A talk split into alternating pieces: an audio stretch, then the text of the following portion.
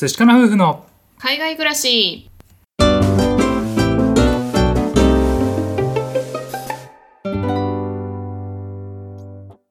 こんにちは。海外に憧れ一般企業に勤めていたカンナと。トイック275点ブラック企業勤務だった淳が夫婦で同時に仕事を辞めて海外移住。オーストラリア9年目の現在は愛犬のココと一緒にグレートバリアリーフのある小さな町で暮らしています。このチャンネルでは私たち夫婦のこと妊活のこと海外生活のことについて2人で配信しています。はい。今日なんですけれどもテーマとして僕たちの夫婦の価値観についてね喋、ってみたいなと思います、はい。ね、価値観ってさ結構ニュースとか見ていていやなんかうまくいかなくなった理由は価値観の相違ですみたいなさ。そうだね。離婚の原因の第1位みたいなね。そうそうそうそう、ねまあそれについて話してみたいなと思うんですけど結論から言うとね僕たちは夫婦の価値観は違って大丈夫。なぜなら価値観に違いがあるおかげで世界が広がるから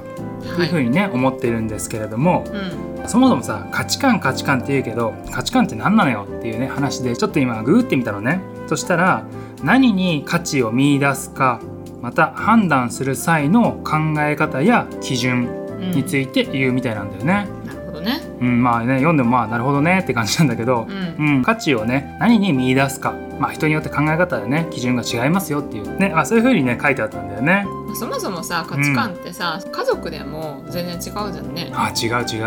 うんまあ、夫婦というかその生まれてきて兄弟がいてお母さんお父さんがいてうんでそのお父さんお母さんと一緒かって言ったらそうでもないよね。あ違うようね。んねうちらはさ兄弟がいるんだけど同じさ家で育ってきてるはずなのに、うん同じ経験してきたはずなのに価値観全然違うよね。違うね生き方も全然違うしね。そうそうそう。ねなんかさそのさっきのさニュースで価値観の違いみたいなのがさよく言われるっていうのは、うん結構さ思うのが当たり障りがないっていうかさ、うんそう言っとけばあんまり突っ込まれないっていうかさ、うんなんかみんなもう価値観の相違って言ったらもうそれで OK みたいなさ、うんなんかそういう雰囲気あったりすると思うんだよね。なるほどね。うん、だからまあねうまく使われちゃってるみたいなさ、うん。なんかそういう風な感じもしていて、うん。ね、なのでこう価値観がさ合うっていうことになんかすごくいいものだみたいな感じにこう思っていたりする人もいると思うんだけども、うん。まあ、そもそもね価値観は違って当たり前っていうね、まあ、前提があるのかなっていうふうに思うんだよね。そうだね。もちろん会う場所も合うしねこれが楽しいとか、あれやりたいっていうのがさあってこう楽しんでるっていうのもあるけれども、うん。まあ、全体的に見ると、まあ、違うとこは違うよねっていう話なんだよね。うん、そうだね、うん結構うちらでもさいろんな、まあ、ちっちゃいところで価値観の違いとかがあって、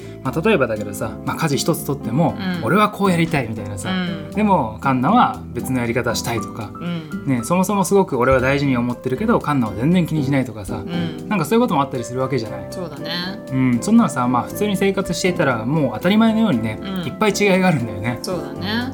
最初新婚当時そういう細かいとこまで気にしてたんだけど、あ確かに。うん、でもなんかねだんだん月日を経て、うん。まあ、お互い許容してきてるというか、うん。うん。あこういうことなんだなみたいなね風に受け入れてる気はするよね。そうだね、うん。なんかその価値観の違いに対する、えー向き合い方みたいな、うん、なんかそういうのはこうだんだんだんだんこうこなれてきたというか、うん。上手くなってきたような気はするよね。そうだね。うんね、なんか最初はさやっぱりこうなんか、ね、違いを見つけるたびにあーって思ったりとかさ、うんすることはあったんだけど時間を経ってでコミュニケーションをね増やしていくごとにまあだんだんだんだんこうよくできたかなと思うよね。そうだね。はい、でね、まあ、せっかくなんで僕たちが価値観が違って大丈夫っていうふうにね今言ってるんですけれども、まあ、違ったおかげで逆に良かったよねみたいなうんことをね一つずつせっかくなんでお話をしたいなと思うんですけれどもはい。じゃあ僕の方からいこうかな。まあやっぱりこれが一番大きいかなと思ったのが僕たち今オーストラリアに住んでるんですけれどもそれはねどうしてかっていうとカンナが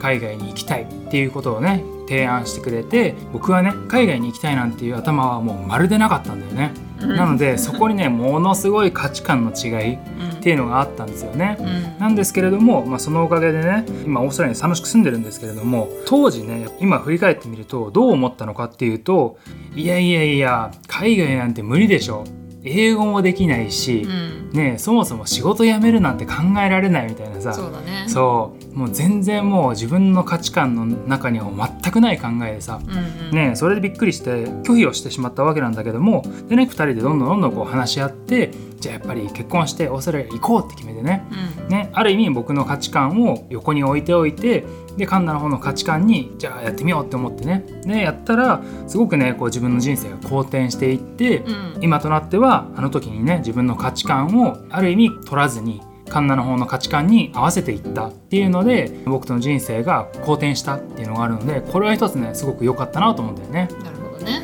カンナの方はどう？私の方はお金の面かな。お金の面。うん。もともとお金にはそのすごい苦労するとか借金するとかそういうのはもともとなかったけれども、うん。うん貯金しとけばなんとかなるだろうってずっと思ってたのね。うん。で2人でフルタイムでねこちらで働くようになってからだんだんね貯金も溜まってきてう、ん。でなんか家欲しいねみたいな話になったんだよね。あそうだうねん、で私の感覚では持ち家が負債みたいな考え方とかもなくって、うん。うん、お金の価値みたいなのがさはっきりと分かってなかったんだよね。ぼやーっとしていてう、ん。う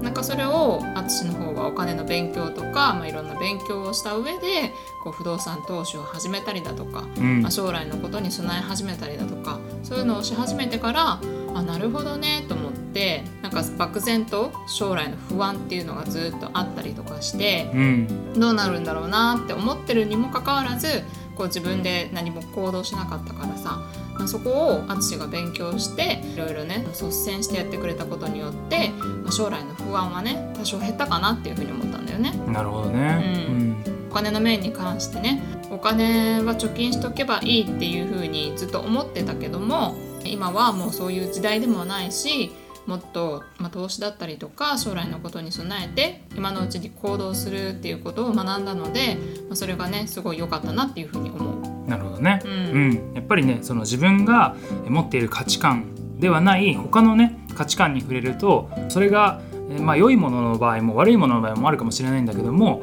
その新しい価値観を知ったおかげで自分のねこうさらに枠が広がるというかさ、うん。ね、自分の可能性に気づけたりとかさ、うん。ね、すると思うのでやっぱりねその夫婦の中でも価値観に違いがあるからこそいいのかなっていうふうにね思うんだよね。そうだね。まあ、2人で何かねチャレンジする時にもお互いの考え方とか価値観とかが違うと違った角度からアイデアを出したりとかう、ん。ね、お互いが違う角度からアドバイスというか提案をできたりとかさそういうことがあるのでより一層高められるような気もするよね。そうだね。うんなのでね結局は違ってても夫婦仲が悪くなるわけではなくって、うん違うからこそお互いを高めることができるし、まあ、それがね人生を楽しくうん、豊かにするんじゃないかなっていうふうに思うよね。そうだね、うん。結構俺の価値観は保守的というかさ怖いものにはあんまり飛び込んでいけないみたいなところがあるんだけどでそういう中でカンナはさどんどんどんどん新しいものを見つけてあ楽しそうだなって飛び込んでいくみたいななんかそういう姿勢を持っていてそれがすごくあ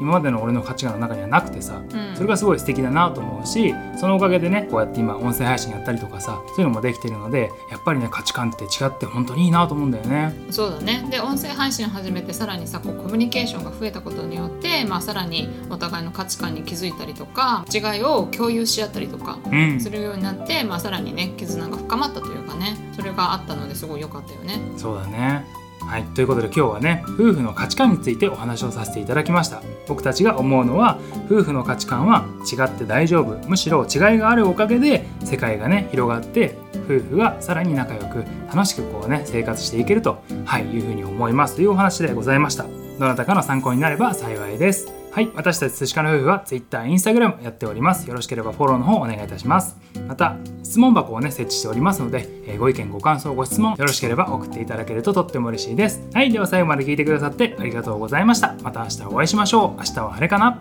寿司かな。バイバイ